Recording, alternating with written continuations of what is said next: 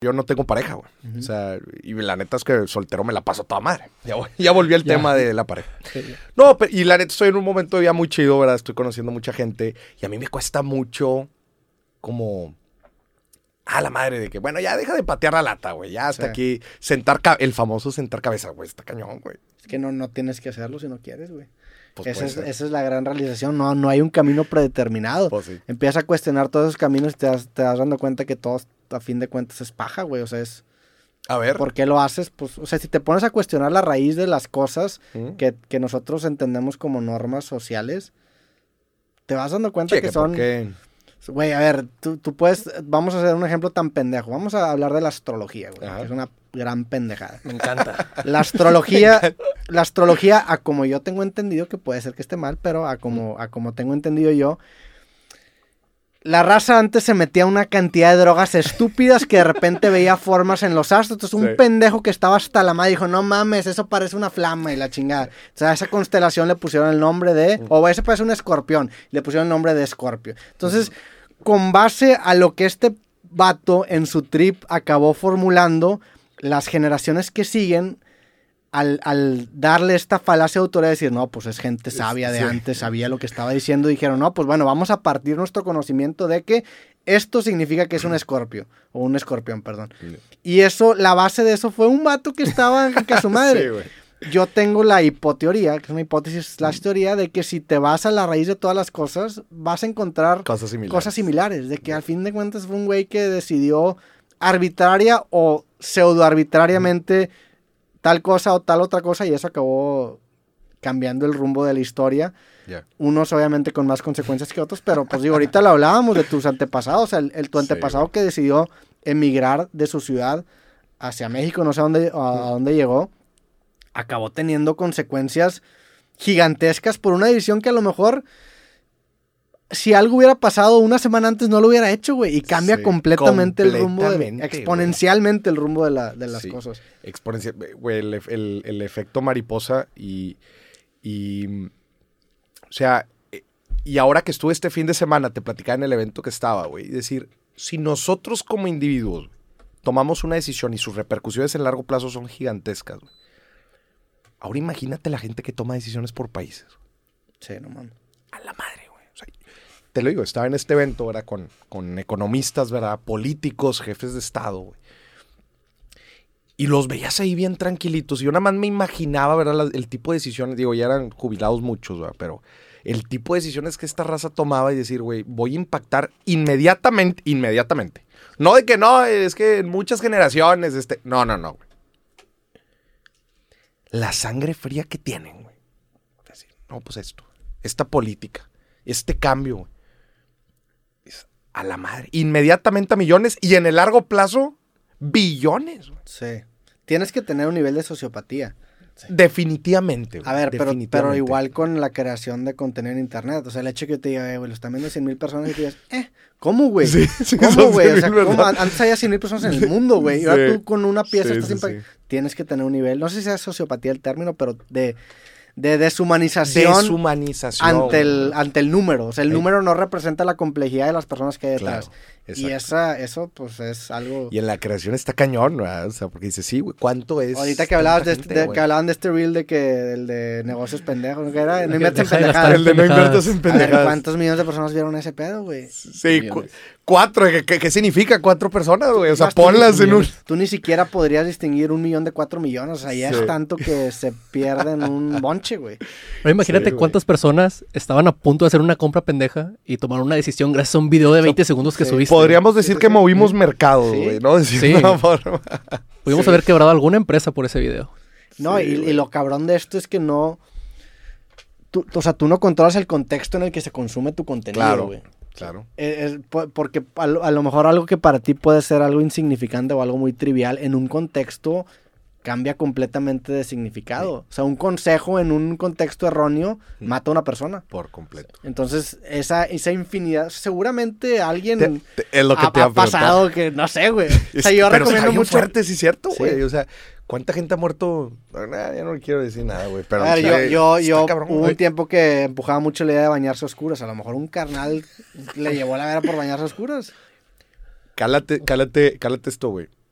Yo en todos los 14 de febrero saco un episodio que se llama Quiz Financiero en Pareja.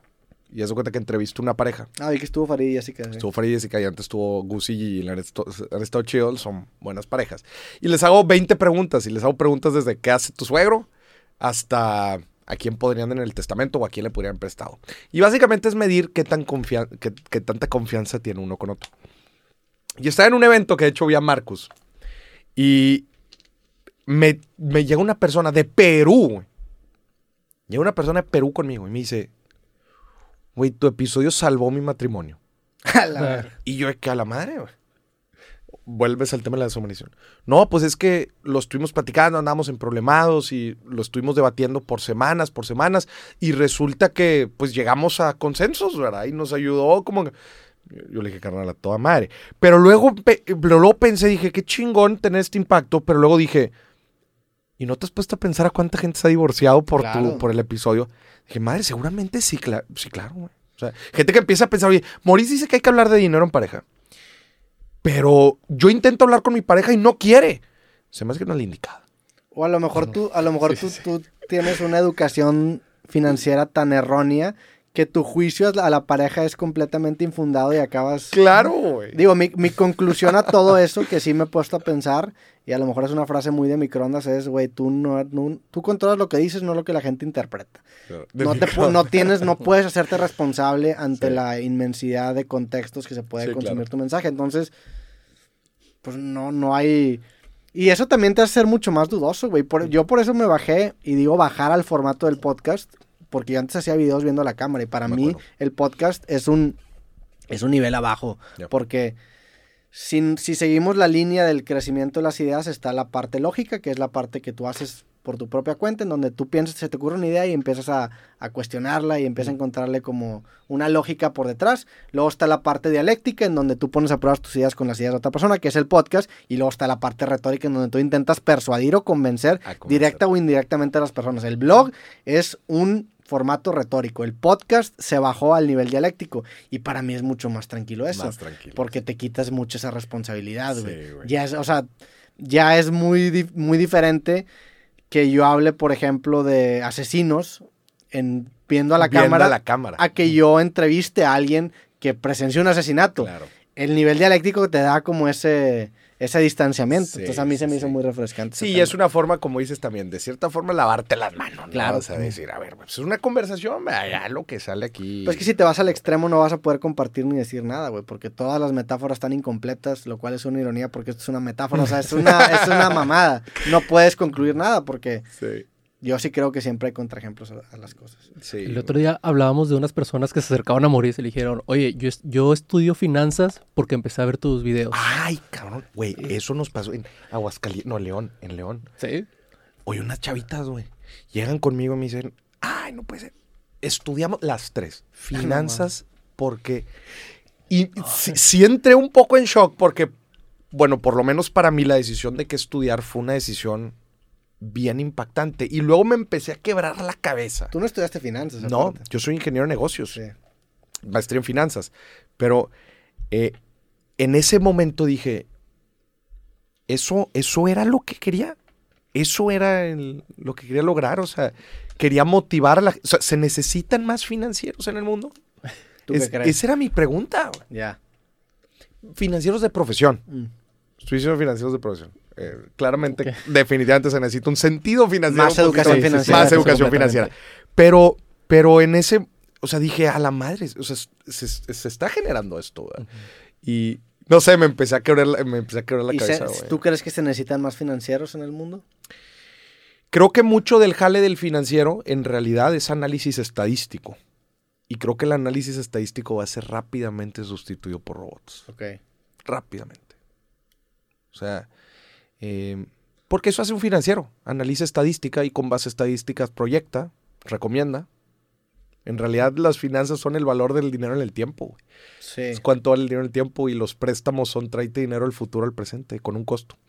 Sí, pero la habilidad va a seguir siendo la misma, nada más que ahora va a tener este va, va a tener estas herramientas, o sea, por ejemplo, antes no existía la calculadora y contaban con abaco, güey. Entonces, si yo te decía que hicieras un cálculo muy complicado, pues te ibas a tardar mucho tiempo en hacerlo. Ahora con Claro. todas estas Eh. capacidades tecnológicas, la habilidad sigue siendo la misma, pero ya cuentas con estos recursos tecnológicos. Sí, claro. De, de hecho, muchos, o sea, muchos eh, intermediarios financieros que corren análisis, por ejemplo, pues en el análisis lo corren picándole un botón.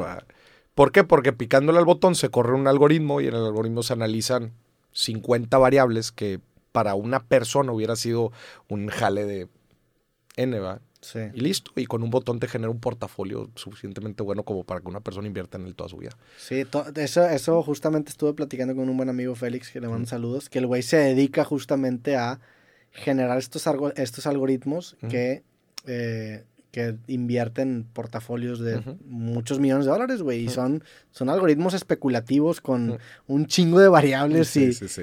Y eh, a mí se me hace muy cabrón eso porque creo yo, yo, yo gravito mucho a las cosas que tienen que ver con, con mérito y azar. O sea, no me gustan las cosas que son meramente mérito. Sí me gustan, pero me, se me hacen más atractivas las cosas que balancean el mérito, el mérito y el azar. Por ejemplo, el póker. Porque la vida es mucho así, güey. O sea, la vida es un juego de Mario Party. Claro. Puedes ganar todos los jueguitos y puedes ser una verga, pero pues si al, final, si al final Bowser le da una estrella a un pendejo porque no se movió casi nada y tú Claro. pierdes, pues así es la vida. El queda. póker es igual. Puedes tener una mano de la verga y la juegas ojete, pues te sale el pinche flop y ganas la mano. Entonces, Claro. esa, ese balance entre mérito y azar me, me gusta, güey. Y también en, en la parte financiera aplica mucho, ¿eh? Sí, porque claro. mucha medición del riesgo, por ejemplo. O sea, ¿cómo se analiza el riesgo de cualquier activo? Se analiza estadísticamente con históricos. Sí. Pero, pero en los históricos no está la crisis del 2008. En Y los, es muy joven mucho de ese análisis 100 histórico, años. 100 años. Eh, eh, el, el análisis histórico no considera el COVID. Sí. Ay, pues no. Pues entonces, ¿sí me explicó? Entonces, siempre hay un. O sea, siempre hay un, un margen de error y. y- digo, es, es interesante tu pregunta si creo que se necesitan más financieros. Creo que se necesita más gente que enseñe educación financiera. Creo que sí. Em, pero creo que una gran parte de la industria financiera ha ido desapareciendo ya. ¿eh? O sea, ha ido desapareciendo ya. Los neobancos han salido, las empresas fintech. Ahorita hay un mundo de empresas fintech y les roban mercado y mercado y mercado a las, a las empresas grandes, a los bancos grandes. Ahorita la, la tarjeta que trae una mayor proyección de crecimiento en usuarios, pues es una tarjeta de un, de un tienda de conveniencia, vaya, ni de un banco. Entonces eso va a retar muchísimo inclusive a los bancos del futuro. Bueno, ¿qué significa ser un banco? Con toda la carga regulatoria que tienen, eh, costos operativos. ah,